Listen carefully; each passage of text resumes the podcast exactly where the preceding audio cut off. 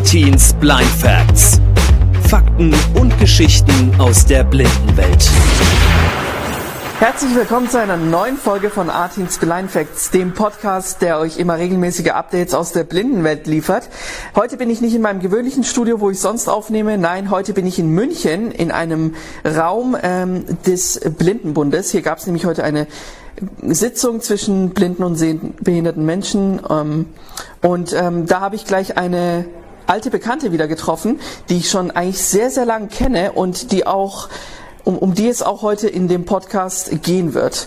Sie ist nämlich Autorin geworden, also Schriftstellerin, hat diesen Weg äh, bestritten oder für sich entschieden, den zu gehen, ist selber blind. Ich kenne sie schon seit 2011, glaube ich zumindest. Äh, ich glaube, das ist jetzt 2000, also acht Jahre äh, kennen wir uns schon.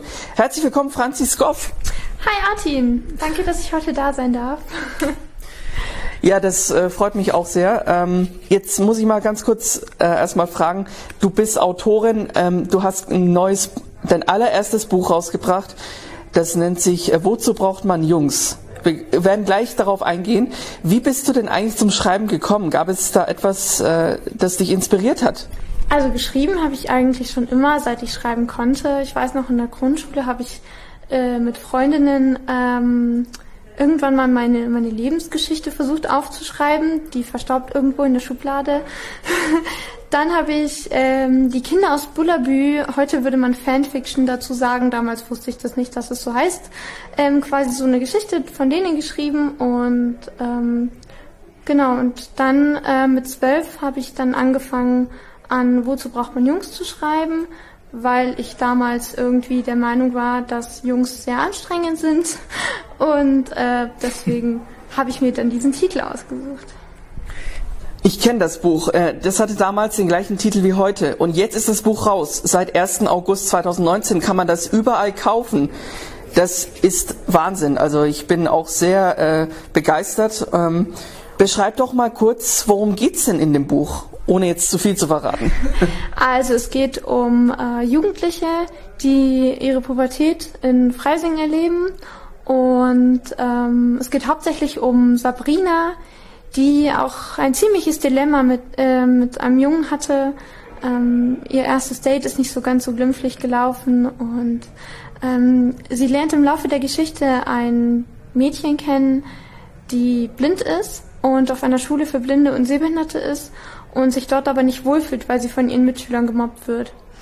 Und daraufhin versuchen ähm, Sabrina und ihre Freundinnen das blinde Mädchen auf ihre Schule zu holen und stoßen dabei auf Vorurteile und ja, versuchen sich aber nicht davon abbringen zu lassen. Klingt sehr, sehr spannend. Ähm, und ich glaube, das ist ja auch ein ganz ähm, aktuelles Thema oder ein Thema, was einen immer beschäftigt als blinde oder sehbehinderte Person. Du selber kommst auch aus Freising.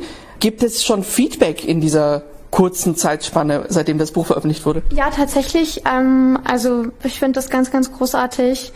Ähm, eine meiner besten Freundinnen hat das Buch zum Beispiel schon an einem Tag durchgelesen.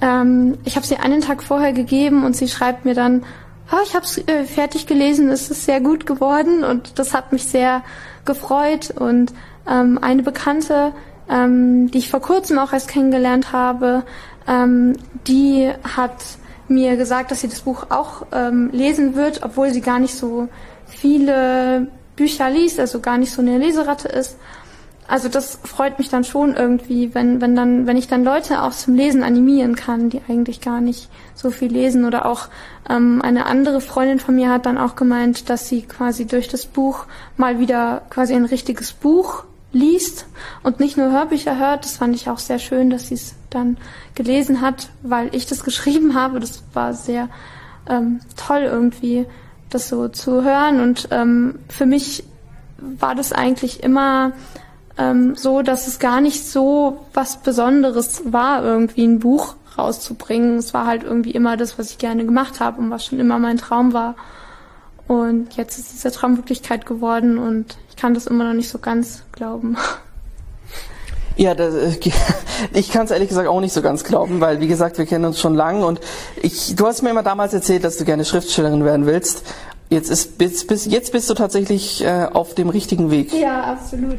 Und ich habe auch ganz viele Leute einfach um mich rum, die das möglich machen und Schreibst du aus der Sicht einer sehenden oder einer blinden Frau? Ich schreibe aus der Sicht einer Sehenden, aber es gibt auch Textpassagen, die aus der Sicht der blinden Protagonistin dann sind. Ich sage jetzt einfach mal so, es gibt Situationen, die kann sie nur selbst beschreiben, weil sie nur selber diese Situationen ähm, erlebt, beziehungsweise es wäre falsch, wenn die Situationen dann von der anderen, von der sehenden Person beschrieben werden, die sie selber gar nicht betreffen. Jetzt so ein Buch zu veröffentlichen, das kann man ja nicht einfach so machen. Wenn man dann das Buch fertig hat, muss man normalerweise erstmal einen Verlag finden, der das Buch dann auch ähm, annimmt. Und du hast aber einen Verlag gefunden. War das ein harter Weg für dich? Also eigentlich nicht. Ähm, es war tatsächlich so, dass ich jetzt erstmal geguckt habe, welche Verlage könnten in Frage kommen. Und der Schwarzbuchverlag, bei dem ich jetzt das Buch veröffentlicht habe, der hat eigentlich keine Jugendbücher veröffentlicht, zu dem Zeitpunkt, wo ich auf die Verlagsseite geschaut habe. Und ähm, als ich dann geguckt habe, ein paar Monate später, hat er ähm, dann doch ein, ähm, so ein Fantasy-Zeitreisebuch angeboten. Und dann dachte ich mir, ach naja, eigentlich könnte ich ihn ja fragen, den Verleger, weil ich ihn auch bei Facebook ähm, hatte und das und er auch aus Freising kommt, dann dachte ich mir, na ja, so ein kleiner Verlag, das ist wahrscheinlich auch cool, weil große Publikumsverlage, die die nehmen eigentlich nicht wirklich, also da muss man wirklich auch richtig Glück haben. Und ähm, dann habe ich das versucht und ähm, er hat mir dann, also ich, mein Satz, äh, meine Sätze, die ich geschrieben habe an ihn, die waren sehr lang und sehr ausführlich. Und seine Reaktion war dann nur, ah, schick mal rüber. Und für mich war das dann so, oh mein Gott, äh, ich weiß ja gar nicht was. Und dann habe ich mir auch überlegt, ich könnte eigentlich auch mal mit ihm telefonieren. Ähm, und habe dann auch mit ihm telefoniert. Und das Gespräch war sehr gut. Ich habe ihm auch vom Buch erzählt. Und ähm, ich habe ihm dann einen Monat später die Leseprobe geschickt, die dann auch von meiner Lektorin schon ähm, lektoriert wurde. Die Lektorin, die kenne ich ähm, durch meinen Freund, der ist mit ihr befreundet und hat dadurch den Kontakt hergestellt. Und so ist es gekommen. Also es ist ein sehr unkonventioneller Weg, weil normalerweise dauert das Monate, wenn nicht sogar Jahre, bis ähm, man einen Verlag findet.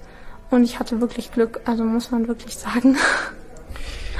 Es klingt nach viel Glück, es klingt aber auch, ähm, also es ist ja normal immer so, dass man durch Beziehungen auch irgendwie reinkommt in eine gewisse Sache, egal in welchem Bereich man stimmt, sich aufhält. Ja. ja. Genau. Du hast ursprünglich äh, Fremdsprachen, Fremdsprachenkorrespondentin gelernt. Ähm, und wie kam es denn jetzt aber dazu, dass du dich trotzdem äh, ja für den Weg der Autorin entschieden hast? Ähm, weil das eigentlich immer mein Traum war und ich immer gesagt habe, wenn ich keinen Job finde, dann äh, werde ich Schriftstellerin, dann mache ich meinen Traum, weil ich habe mir dann gedacht, jetzt oder nie sozusagen. Und äh, in dem Fall war es halt wirklich schwierig, mit der Ausbildung einen Job zu finden. Und dann dachte ich mir, na ja, ich habe jetzt Zeit, also kann ich auch versuchen, die Buchveröffentlichung voranzutreiben. Und dadurch habe ich das dann genutzt, die Zeit, die ich dann hatte, auch an dem Buch nochmal zu arbeiten und auch die Veröffentlichung voranzutreiben. Folgen dann noch weitere Bücher in Zukunft? Also ich habe vor, schon noch Bücher zu schreiben. Ob sie dann in dem Verlag veröffentlicht werden, weiß ich nicht.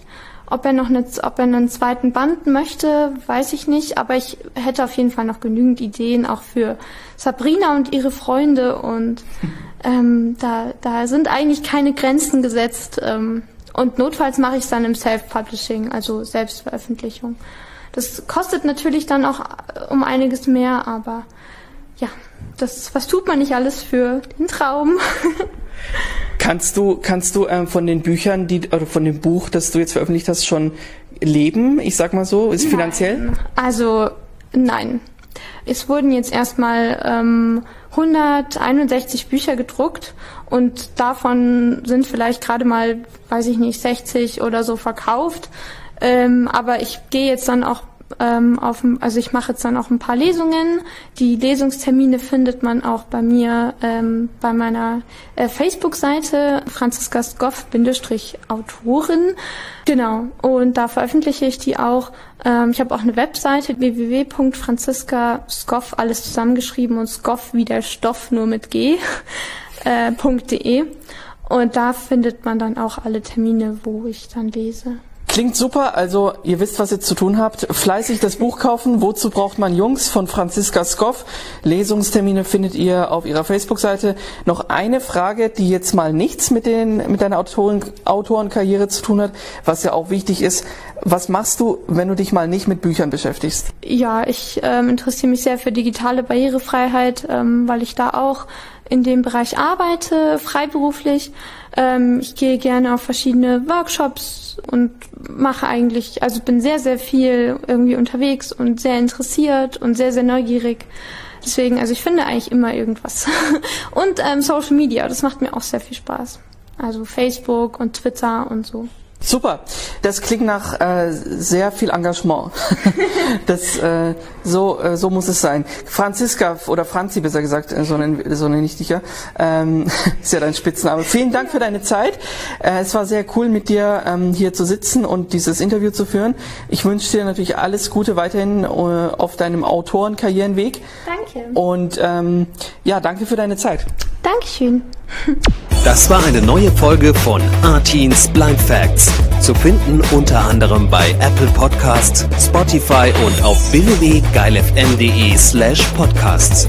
Ihr habt ein Anliegen oder möchtet Artin euer Lob oder eure Kritik mitteilen? Dann schreibt ihn jetzt kontakt at geilfm.de.